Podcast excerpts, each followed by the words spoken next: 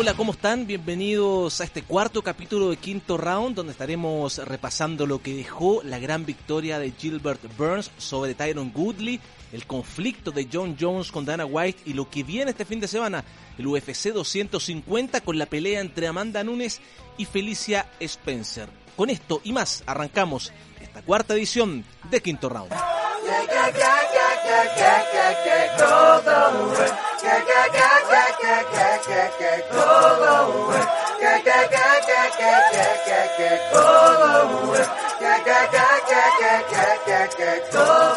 Gracias por acompañarnos nuevamente en este cuarto capítulo de Quinto Round. Lo que comentábamos en los títulos, muchos temas por tratar hoy.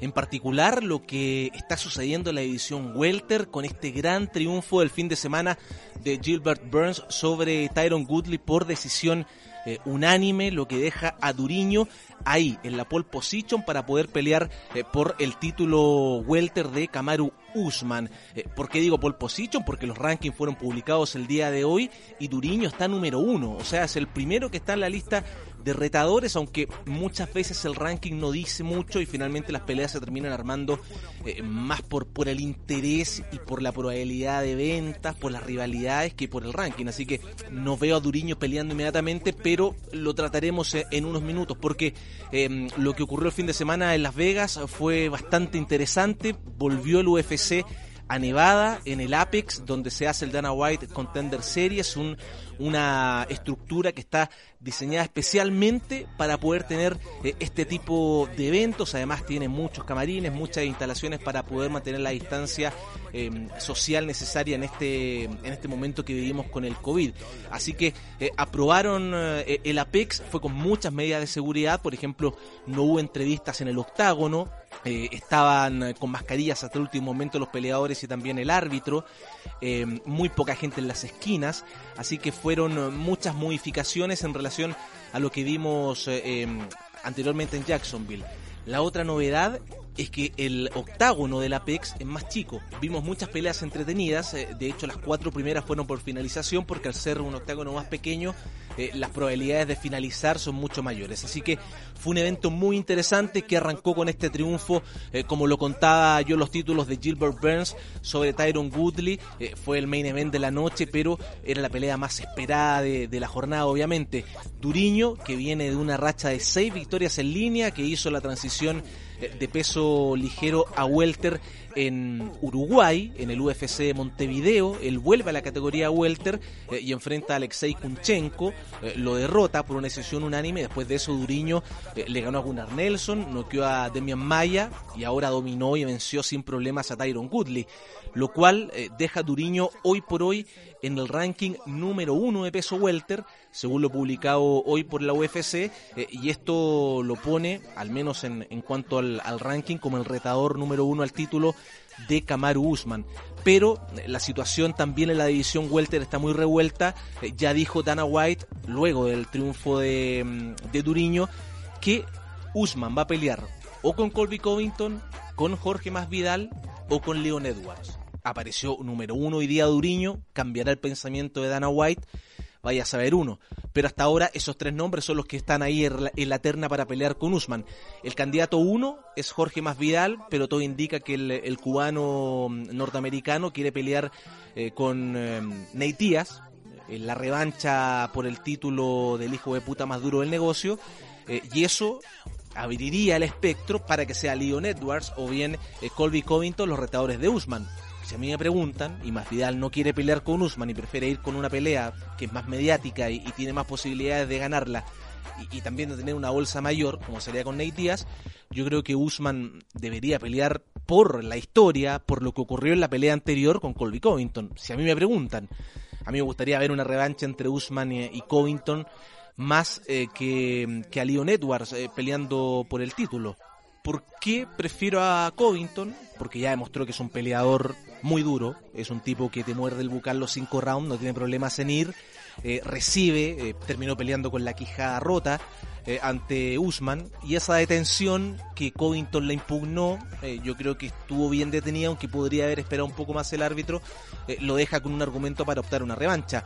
Lo de Leon Edwards obviamente llama la atención por sus números, tiene ocho victorias consecutivas en peso welter y sus últimas victorias fueron ante Cerrone, ante Gunnar Nelson y ante Rafael Dos Anjos, todas por decisión, eso sí. así que mm, yo creo que por espectáculo si finalmente Masvidal decide pelear con Nate Díaz, debería ser eh, Usman Covington por el título welter y que pelee Leon Edwards con Duriño Burns por la oportunidad de retar a, quien gane entre Usman y Covington. Si me preguntan a mí, es lo que yo haría. No creo que ni Burns ni Edwards estén aún listos para ir por el título. Siento que les queda una pelea más, creo.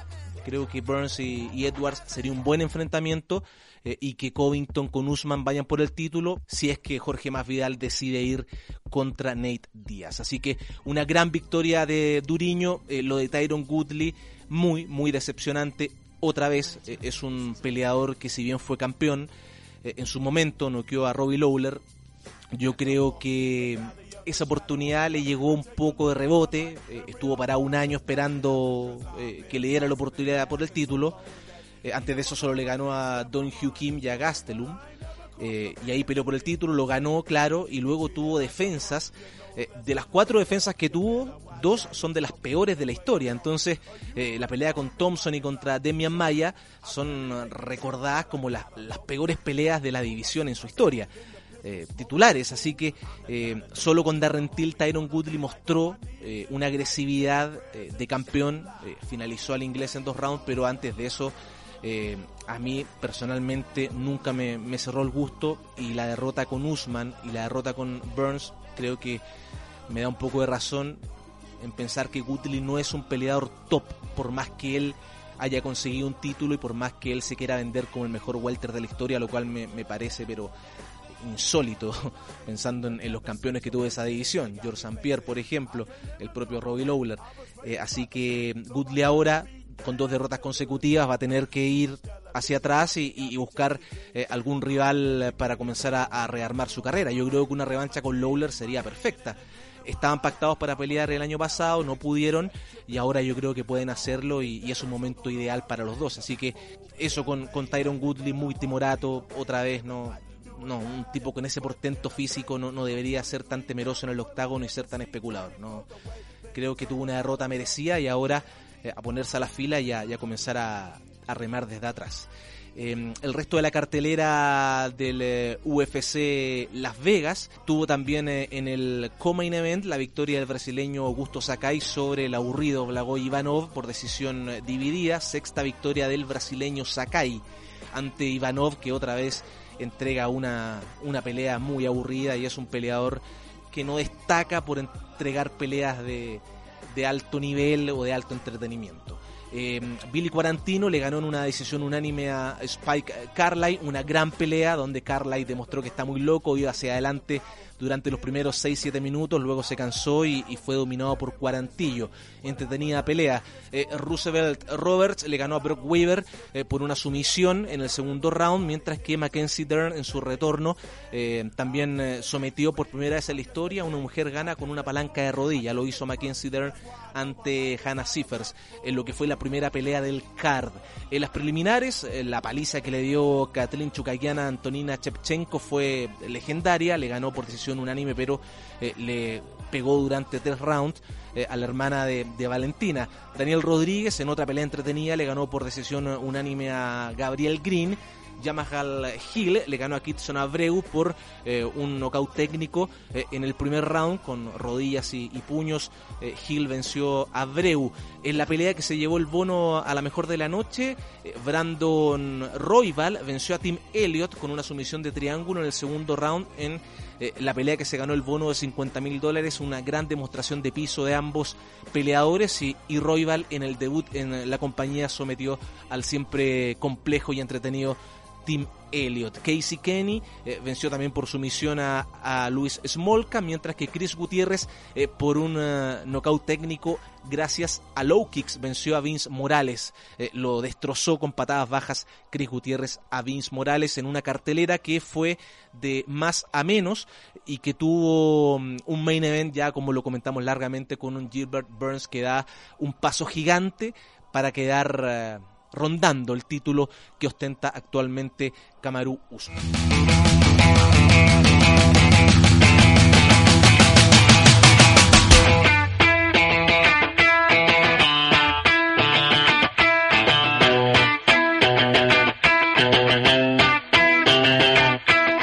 Ya repasamos lo que ocurrió en el UFC Las Vegas. Este fin de semana, otra vez en Las Vegas, tendremos un pay-per-view, un numerado del UFC 250. Lo estaremos comentando en un momento, pero antes quiero que toquemos el tema de la semana, el de John Jones, que está ahí en otra polémica, esta vez con Dana White, por eh, esta negociación que quiso llevar a cabo para pelear contra eh, Francis Ngannou en el eh, peso completo. Para contextualizar, John Jones es el actual campeón semipesado de la compañía, ya hace bastante tiempo coquetea con la chance eh, de, de, poder subir a, a peso pesado. Eh, muchos se lo piden también, porque John Jones en la división de las 205 libras ya no tiene nada que demostrar y además que eh, se está quedando sin rivales en su retorno luego de la suspensión por doping tras vencer a Daniel Cormier le ganó a Alexander Gustafsson le ganó a Anthony Smith le ganó a Thiago Santos y le ganó a Dominic Reyes esta última bastante polémica y quizás la más apretada que tuvo John Jones de estas cuatro peleas así que mm, a pesar de estar en el tope del ranking libra por libra Jones en la división semipesado ya no tiene mucho que demostrar eh, a pesar de que mm, anunció en un momento que iba a pelear contra Jan Blachowicz es una pelea que tampoco representa mucho riesgo y ganancia para John Jones. Eh, Glover Teixeira es otro que viene con una racha ganadora, pero brasileño ya se empina por los 40 años y, y no es una pelea para un campeón como John Jones que hace rato que se le pide este salto a la división eh, completa a John Jones, como lo han hecho los otros campeones, eh, y ahora él, eh, luego de ver a Vincent Prux, un compañero de las 205 libras, debutar en peso pesado, dijo, bueno, ¿y por qué no? y empezó a través de redes sociales a torear, como se dice, a Francis Ngannou, al nigeriano, que está ahí esperando a, al ganador de Cormier con Miochich para, para retar por el título completo. Empezó a decir que Ngannou es un tipo potente, pero que a Jones no le ganaría en la edición, en la edición completa. Esto es porque Ngannou había noqueado un par de horas a Jairzinho Rosenstruik y ahí eh, otra vez hablaba de la potencia del nigeriano. Entonces Jones lo comenzó a retar, se desafiaron, aceptaron la pelea y vino la polémica. Comenzó a negociar con Dana White, todo esto muy público, Jones haciéndolo todo público a través de Twitter. Y luego de la negociación, Jones dice que eh, se siente poco valorado, que es una vergüenza la plata que le ofrecieron y que dejaba el título vacante y que Dominic Reyes y Jan Blachowicz deberían pelear por el título semicompleto y que a él lo llamaran el año 2021 cuando quisieran verlo pelear con Israel Adesanya en esa otra super pelea que se comenta, pero que tenían que pagar el precio adecuado. Renunció por Twitter a la, al título, renunció al UFC pidiendo eh, que le rescindan el contrato John Jones. Bueno, Dana White contraatacó a través de redes sociales y aseguró que John Jones le pidió 30 millones de dólares por pelear con Francis Ngannou. Dana White dijo que a pesar que Jones sea el mejor de la historia, eso no le da derecho para pedir una cantidad de plata eh, irrisoria en este momento de crisis que vive el mundo. Eh, Jones, por su parte, dice que él nunca le habló de números. White dice que tiene las pruebas y por ahora la situación está ahí. Hace poquito vi en redes sociales que en una entrevista a ESPN White dijo que no podía hacer nada, que si Jones se quería ir ya tenía plata suficiente como para vivir sin tener que trabajar nunca, que para él es el mejor de la historia, pero que no vale 30 millones de dólares esa pelea. Así que por ahora por más que en los rankings Jones sigue número uno libra por libra, sigue como campeón eh, semipesado, eh, por ahora la situación de él eh, está en la nebulosa. No, no es lo que ocurrió con Henry Sejudo, que él cuando termina eh, su pelea contra Dominic Cruz le dice a Dana White que renuncia intentó negociar por Twitter una, una vuelta para pelear con Volkanovski por el título pluma, no lo pescó nada Dana White y finalmente eh, a la semana siguiente lo despojaron del título y, el, y este campeonato gallo, al igual que el Mosca, están vacantes, los dos que pertenecían a, a Sejudo. Así que es una situación diferente en ese sentido porque lo de Jones fue a través de redes sociales y eso no, no es oficial como se ocurrió con Sejudo. Vamos a ver qué pasa. Yo creo que Jones va a terminar volviendo a pelear igual, probablemente contra Blackhowitz. No creo que pelee con Enganú. Enganú va a esperar a, finalmente a, a, Miocic. Si es que pelea con Cormier, van a pelear ellos dos y el ganador pelea con Enganú. Si finalmente Miocic decide no retornar pronto, probablemente eh, Dana White deje vacante el título. Ahí veremos si Cormier aceptaría pelear contra Enganú con el riesgo que representa enfrentar al nigeriano en lo que será la última pelea de su carrera. O en una de esas, Dana White dice, bueno, título vacante, John Jones contra Ngannou, un evento que se vende solo con un título de por medio y, se arregla todo. Vamos a ver qué pasa con Jones, que por ahora, de acuerdo a lo que puso en, Twitter, está fuera. Eh, e incluso aseguró que si lo ven en la calle no le digan más Bones, que era su apodo en el UFC, y lo llamen solo John Jones. Así que conflicto, otro más para Dana White. Veremos si logra eh, convencer a John Jones o también tendremos otro título vacante eh, en la división semi completo esta vez.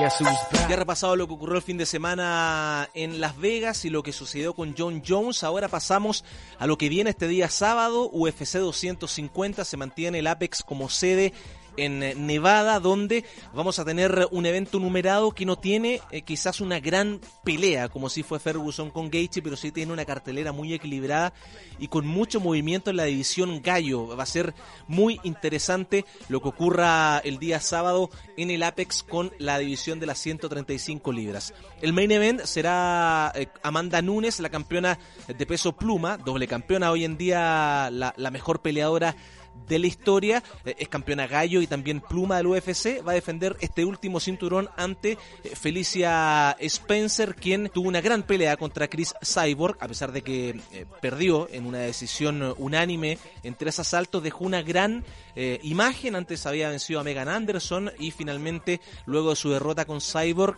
venció por nocaut técnico en el primer asalto a Sara Fair dos Santos. no hay muchas retadoras para Amanda Nunes hoy en día, eh, así que Felicia Spencer es quien toma mm, esta oportunidad. Debería ganar Amanda, no, no hay duda sobre eso. Tiene un nivel eh, demasiado alto en relación al resto de la división eh, y del 90% de las peleadoras. Yo, yo la quiero ver contra Weili Zhang, quizás en una super pelea, o, u otra vez con Valentina Chepchenko, pero esta defensa contra Felicia Spencer va a ser, creo yo, un, un, trámite para Amanda que es la mejor peleadora de la historia y, no parece tener competencias eh, ni en la categoría pluma ni tampoco en la categoría gallo, las dos eh, divisiones que la brasileña está reinando actualmente. Luego del main event, para mí vienen las mejores peleas de la cartelera. Por eso yo digo que es una, un evento quizás sin un gran estelar, pero sí con muy buenas peleas, sobre todo la división Gallo. El coestelar será Rafael Asunzao contra Cody Garbrandt, el brasileño, quien está quinto en el ranking mundial de las 135 libras eh, y que viene de dos caídas eh, consecutivas eh, ante Marlon Moraes y ante Cory Sanhagen, que va a pelear también el día sábado. va a enfrentar a un Cody Garbrandt que necesita esta pelea de forma imperiosa, luego de ser campeón, de tener 11 peleas ganadas de forma consecutiva, de vapulear a Dominic Cruz. Vinieron dos peleas fatales contra TJ Dillashaw, donde fue noqueado en el round 2 y en el round 1 respectivamente, y luego eh, en la pelea quizás más inesperada fue noqueado en el primer asalto, en la mejor pelea de, de ese evento, por el brasileño Pedro Muñoz, quien noqueó finalmente en una muy loca eh, confrontación en el primer asalto a Cody Garbrandt, quien está noveno en el ranking hoy en día, como yo decía antes, necesita esta victoria, tiene tres derrotas en línea y Asunsao también eh, tiene dos eh, derrotas consecutivas a su haber, así que es una pelea de desesperados y que creo yo quien la gane puede tener un pasito hacia alguna posible pelea titular de ninguna forma van a ser retadores inmediatamente, tienen que pasar por un par de peleas más, pero eh, sería reconstruir eh, una carrera que, está en descenso tanto en el lado de Asunsao como de Cody Garbrandt. Luego de esto, otra pelea en peso gallo, para mí la que debería haber sido la pelea quizás por el título de la 135 que quedó vacante luego de la salida de Henry Sejudo, el jamaicano Aljamain Sterling, quien es, actualmente el número 2 en el ranking gallo, va a enfrentar a Cory Sanhagen, una, una especie de, de, Dominic Cruz que está ubicado en el lugar 4 del ranking. Eh, los dos peleadores eh, vienen de rachas eh, muy positivas. Sterling, por ejemplo, viene de ganar cuatro peleas consecutivas, las últimas eh, a Jimmy Rivera y a Pedro Muñoz, quien eh, se enfrentó a Garbrandt hace unos meses.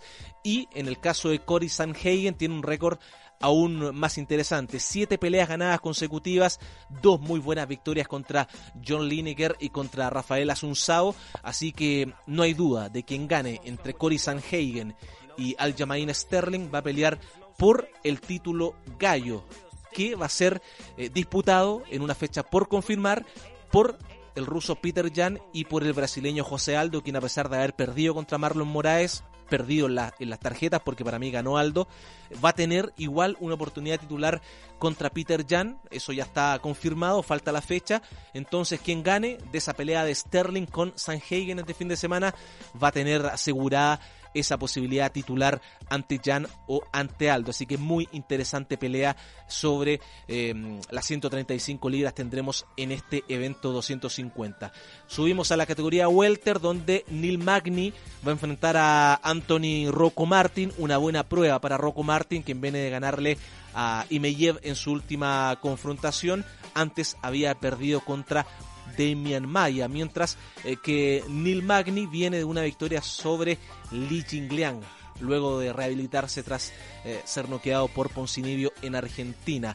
Abre la cartelera estelar el ex retador al título interino Eddie Wayland, quien va a pelear contra Sugar Chain O'Malley. Otra pelea muy interesante Shane O'Malley 11-0 en la división eh, con una victoria sobre el Teco Quiñones en su última pelea. Va a enfrentar a, a un veterano como Eddie Wineland, quien estuvo en su momento retando por el título interino, enfrentó a Renan Barao y perdió en esa confrontación y que ahora viene de una buena victoria sobre Grigori Popov. Es una gran pelea para Shane O'Malley, a quien muchos lo quieren ver de forma muy afiebrada, creo yo, pelear por el título, siendo que recién va a enfrentar un rival medianamente eh, competitivo como Wineline, un tipo con mucha experiencia, un probador. Va a ser muy interesante ver qué puede hacer eh, Chano Maile contra un peleador de muy alto nivel, mucho más que Quiñones, mucho más que Sou Hatam, que también eh, estuvo entre las víctimas de, de Sugar. Así que lo que puede hacer ante Wineline puede eh, meter a, a O'Malley eh, entre, no entre los candidatos al título, pero sí ya entre los peleadores eh, ranqueados y luego comenzar a avanzar en esta categoría de las 135 libras que es hoy por hoy de las más competitivas de la UFC. Así que gran pelea abrirá el card entre eh, O'Malley y Wineland, una de las recomendadas para este fin de semana. La cartelera preliminar va a tener como estelar la pelea de Alex Cáceres contra el joven Chase Hooper, el peleador más joven del UFC con solo 20 años, que tiene un récord de 9-0 en, en su carrera, que viene de debutar en el gran escenario ante Daniel Taymor, lo venció eh, con una... No fue una sumisión, ¿eh? fue una finalización por ground and pound en el round 1 eh, de este especialista en el piso como es Chase Hooper, muy joven, tiene su gran prueba de fuego ante Alex Cáceres, un peleador entretenido, sin mucho poder de knockout, que viene de ganarle a Steven Peterson y que siempre es el encargado de testear a estos peleadores jóvenes para ver eh, para qué están en, en, el UFC. Antes de eso, Jan Heinich va a enfrentar a Gerald Merchard en la división mediana, esto por la categoría eh, pluma. Cody Staman va a enfrentar a Brian Kelleher en otra buena pelea por la división pluma de Staman y también eh, de Kelleher, eh, una pelea muy interesante donde eh, Staman va a tener eh, que subir al peso pluma para enfrentar a, este peleador uh, Brian Kelleher en una pelea que hace muy poco se confirmó eh, luego de un par de deserciones. Eh, por el peso mediano, Charles Bird enfrentará a Maki Pítolo en la pelea eh, que va a abrir las preliminares que van por ESPN. Las preliminares que van por el Fight Pass tendrán una pelea mosca entre Alex Pérez contra Yusier Formiga. Una pelea que puede entregar luces en la división de las 125 libras, un Formiga que estuvo mucho rato eh, invicto, pero que viene de dos peleas consecutivas perdidas contra Joseph Benavides y Brandon Moreno versus un Alex Pérez que viene de dos victorias consecutivas, así que un choque interesante ahí entre Pérez y Formiga. Antes de eso, Alonso eh, Minfield contra Devin Clark y Evan Dunham contra Herbert Burns, en lo que será la primera pelea de las preliminares de, mm, del Fight Pass, que tú lo contratas por 10 dólares en el UFC.tv. Así que es un evento muy, muy interesante, principalmente eh, por lo que yo decía al comienzo, esta especie de eliminatoria que va a haber por el peso gallo entre Sterling y Sanhagen. Em, la pelea de Asunsao con Cody Garbrandt va a ser muy interesante porque son dos peleadores desesperados, sobre todo Cody. Estoy muy, muy entusiasmado por la pelea de Chan O'Malley contra Eddie Weinlein. Me encanta cómo pelea Chugar O'Malley, es uno de los peleadores más entretenidos hoy por hoy. Está invicto y enfrenta un, un hueso duro de roer. Así que esa pelea y también la de Chase Hooper contra Alex Cáceres son enfrentamientos que, que van a destacar sin duda. Son peleadores jóvenes que están en crecimiento y que en el caso de Hooper tiene su primer gran test ante Alex Cáceres. Así que interesante lo de O'Malley y lo de Hooper para ratificar sus ascensos y ver quién va a poder retar al ganador de Young con Aldo por el título vacante de las 135 libras. ¿Será Sterling? ¿Será Sanhagen? ¿Podrá Felicia Spencer sorprender al mundo y vencer a la imbatible Amanda Nunes? Bueno, todo eso lo estaremos viendo el día sábado en el Apex de Las Vegas. La otra semana será nuestra cita con un recorrido de lo que dejó esa cartelera y lo que viene la próxima semana, donde tendremos también eh, UFC eh, con un evento estelar eh, el 13 de junio entre Cintia Calvillo y Jessica Ive. Una pelea muy extraña para ser estelar. Así que eso vendrá la otra semana. Nosotros enfocados en lo de este sábado en Las Vegas. Que esté muy bien. Nos reencontramos en los próximos días aquí en Quinto Round.